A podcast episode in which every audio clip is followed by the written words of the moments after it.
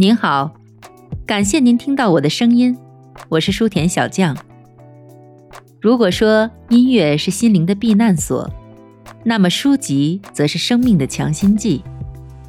希望我的个人读书频道可以填充您无聊的碎片时间，也希望我的声音能时常陪伴你我在书香文墨之中，润泽生活的枯燥，丰满彼此的余生。第二十章，炒作手法大揭秘，不与大盘争论对错。炒作这个词语，如今已经带有贬义的意味了。如果炒作的目标是大量抛售股票，当然这样的操作并没有任何误导公众的地方。我认为，炒作过程本身并没有什么神秘或者欺诈之处。毫无疑问，一个作手必须在投机客中找到买家，因此他必须求助于那些希望为自己的资本带来巨大回报，并因此愿意承担超过一般商业风险的人。对于那些明知这一点，但仍然将自己无法轻松赚钱归咎于别人的人，我不会太同情他们。这种人赚钱的时候聪明绝顶，但在赔钱时，其他人就成了骗子、炒家。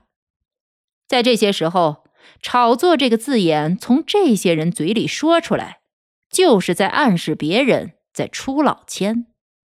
但事实并非如此。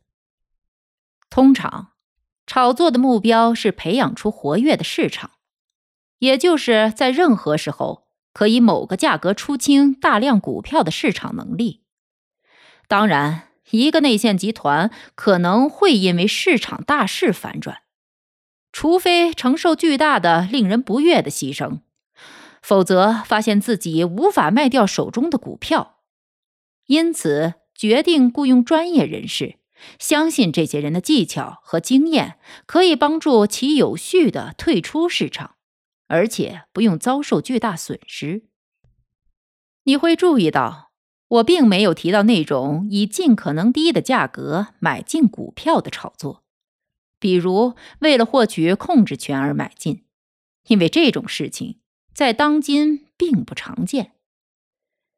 杰伊·古尔德希望得到西联电报公司的控制权，于是决定大量吸进公司股票。华盛顿·易康纳。已经多年没有出现在证券交易所的交易大厅，他突然在西联电报股票交易处现身，开始出价买进西联电报。所有场内交易员都嘲笑他这么愚蠢的行为，认为他把自己想得太简单了，所以他们兴高采烈地把他希望买进的股票全部倒手卖给了他。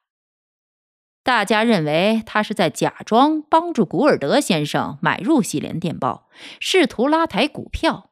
这真是一个太拙劣的把戏了。这算是炒作吗？我想，我只能回答是，但又不是。在大多数情况下，就像我说的那样，炒作的目的是以最好的价格把股票卖给公众。这不只是个股票销售问题，还是股票分布问题。很显然，无论在何种情况下，一千人持有一只股票，总要好过于一个人持有。这对市场也比较有利。所以，一个操盘手不仅要考虑以好价格卖出股票，还要考虑股票的分布特点。如果之后你无法引导公众接盘你手中的股票，那么即使把价格抬到很高，也没有什么意义。每当缺少经验的操盘手们试图在顶部出货却遭遇失败时，老前辈们就会带着睿智的表情告诉他们：“你可以把一匹马牵到水边，却不能强迫它喝水。”这个比喻真是太到位了。实际上，最好牢记炒作的一条原则，这也是基恩和其他优秀的前辈都明白的原则，即尽可能把股票炒到最高点，然后在下跌的过程中出货给公众。让我从头说起。假设有一个主体，一个承销集团，一个内部集团或一个人，希望用尽可能高的价格卖出手中持有的大量股票。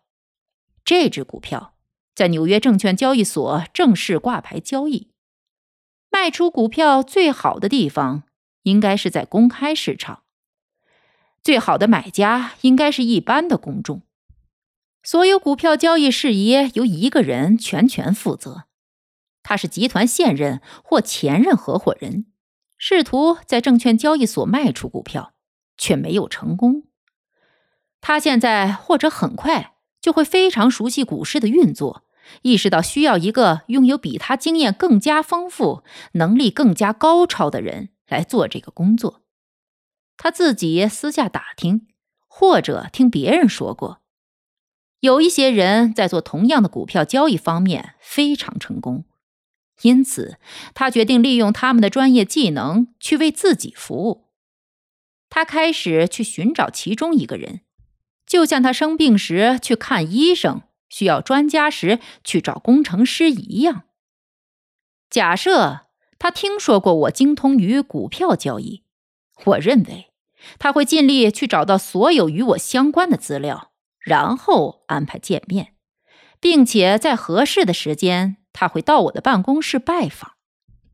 当然，恰好我对这只股票了如指掌，我的工作就是掌握这些信息，这是我赖以谋生的方式。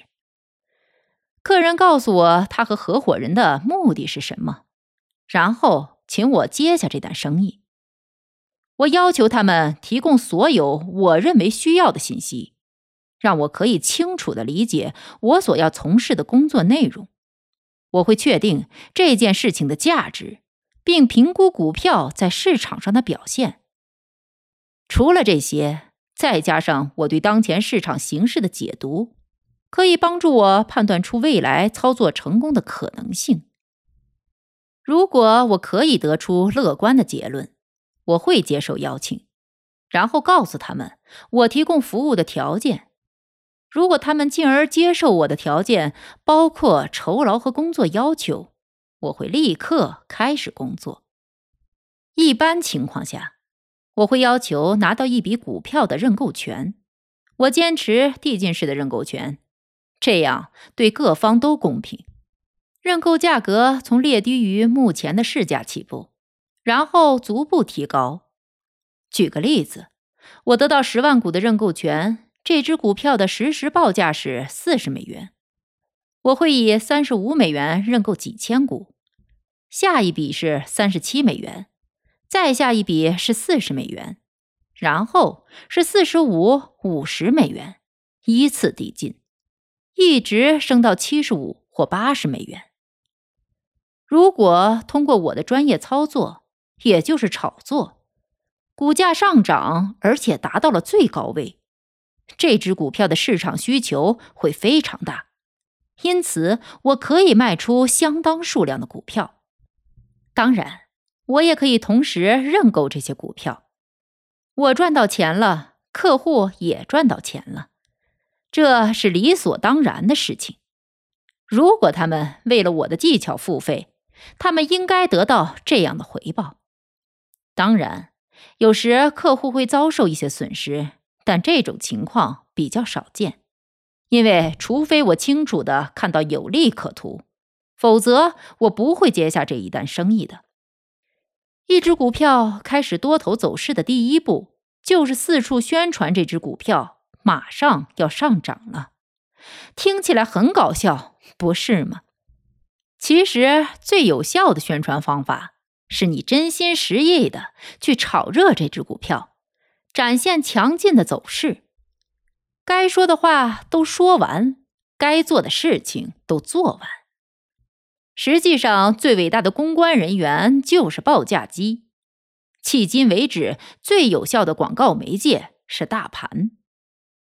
我无需为客户推出任何宣传文件，也没有必要把股票的价值通报给每天的新闻媒体，更不用求助于财经评论去关注公司的发展前景。我也不需要有任何追随者，只要能把这只股票的行情变得活跃起来，所有这些我们极其希望完成的事情都可以实现。当股票交易活跃。自然会有人同时要求给出解释，而这当然意味着不需要我的任何帮助，需要的解释会刊登出来。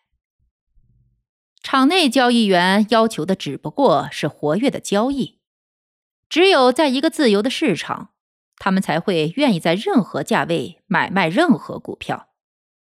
只要有活跃的市场，他们就会交易成千上万股。而且，他们集合起来的交易量相当惊人，他们一定会成为第一批买家，一路追随你上涨的脚步。因此，在操作的任何阶段，都会为你提供巨大的帮助。我知道，詹姆斯·基恩常常习惯于雇佣最活跃的场内交易员，一方面这样可以掩盖炒作的源头，另一方面。因为他知道这些人最善于拓展业务和散布消息，他常常口头承诺他们价位高于市价的认购权，这样在他们变现之前可以帮他一点忙。他也会让他们赚取利润。要得到这些人员的追随，只要让一只股票变得活跃起来就可以了。交易者们不会提出过多的要求。当然，最好记住，这些专业人士在证券交易所大厅交易的目的是为了卖出股票获利。他们不会坚持得到很大的利润，但一定是能快速实现的利润。我把一只股票炒热，目的是吸引投机者们的注意力。原因我已经说过了，我买进又卖出，交易者们也会跟风操作。有很多人出于投机的目的，像我一样坚持持有大量的股票。当通过认购权锁定一部分股票之后，卖盘的压力就不会太大了。因此，买盘力量总是强过卖盘，而公众追随的目标更是场内交易者，而不是做手。公众会作为买方进场，我则满足他们的迫切需求。也就是说，我会把股票抛售给他们。如果市场的需求足够旺盛，那么可以吸纳的股票数量比我在炒作初期被迫吸进的还要多。当出现这种情形时，我就会放空这只股票，即技术性放空。换言之，我卖出的股票数量比我持股数量还要多。这对我而言是非常安全的。因为我其实是根据自己的认购权来决定卖出的数量。当然，公众的需求减弱时，股价会停止上涨。这时，我会耐心等待。然后，假设这只股票已经停止上涨，有一天走势疲软，整个市场可能出现了回落的趋势，或者某些眼光犀利的交易者可能看出。我的这只股票已经没有买家了，于是他开始抛出，他的同伴们紧随其后抛售。无论什么原因，我的这只股票开始下跌，于是我开始买进，进行托盘，就像发行人看好这只股票时做的那样。还有，我不用吸进股票就能托盘。也就是说，我之后需要抛售的股票数量并没有增加。请注意，我托盘，但不会减少自己的资金实力。当然，我做的其实是回补我在高位卖出的那部分股票。当时来自公众或专业交易者的需求，能够让我高价放空。所以，一定要让交易者和公众明白，在股票下跌时。总会有人买进，这不但会阻止业内人士鲁莽的放空行为，还会阻止受到惊吓的股票持有人出清股票。当一只股票走势越来越疲弱时，你常常可以看到这两种抛售方式，这也会造成股票缺乏支撑，进而加剧其疲软表现。我将这种回补买入的操作方法称之为稳定操作程序。随着市场需求不断扩大，我当然会在价格上升的过程中卖出股票，但卖出的数量绝对不会大到抑制涨势。这样做是在严格贯彻落实我的稳定操作计划。显而易见，我在合理有序的涨势中卖出股票越多，就越能鼓舞那些保守的投机者。他们在数量上比鲁莽的场内交易员要多多了，而且还可以在必然出现的股市疲软时期给予股票足够的支撑。由于我一直在做空。所以，我总是可以处在一个合适的部位去支撑股票，而又不伤及自己。通常，当价格可以让我有利可图时，我开始卖出；但有时，即便没有利润，我也要卖出。这只是为了去创造或者增加我的无风险买入力量。我的工作不只是要拉抬价格，或是替顾客卖出一大笔股票。还要为自己赚钱，这就是我为什么不要求客户提供操作资金的原因。我的酬劳要视操作成功与否而定。当然，刚才我介绍的做法并非一成不变，我没有也不会去遵循一种僵硬的操作体系。我会根据不同的情况改变自己的条件和方式。如果希望把一只股票卖出去，应该尽快的把价格炒到最高，然后抛售。我重复这一点：一是因为这是基本原则；二是因为显然公众都相信，所有的卖出都应该在高位进行。有时一只股票会徘徊不前，在这种情况下，股价不再上涨，这就是卖出的好时机。股价自然会随着你的卖出而下降，而且跌幅超出你的想象。但通常你可以把股价再抬拉回来。只要我正在炒作的股票在我的买盘引领之下价格上涨，我知道自己大可不必担心。必要时，我会信心十足的使用自有资金精准买入。就像我买进其他表现出同样行情的股票一样，这是阻力最小的方向。当我的买盘不能拉抬股价时，我会停止买进，然后开始抛售。即使我恰好没有在炒作这只股票，我仍然会同样操作。你应该知道，脱手一只股票的主要方式是在下跌的过程中卖出。在股价下跌时，可以处理掉这么多股票，确实令人惊奇。我重申，无论何时，在炒作过程中，我从来没有忘记自己是一名股票交易者。毕竟，作为一个操盘手，我面对的问题和一个普通股民是完全相同的。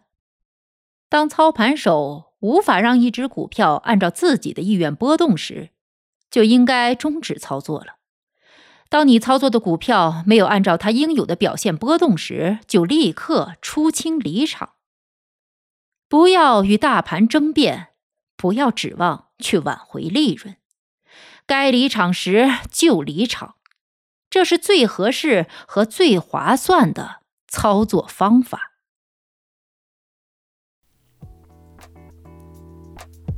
听众朋友们。本集播讲完毕，感谢您的收听，欢迎您关注书田小将的频道，我将持续为您更新，也希望大家能多多支持我，点赞收藏，您的支持也将成为我继续前进的动力。咱们下集再见。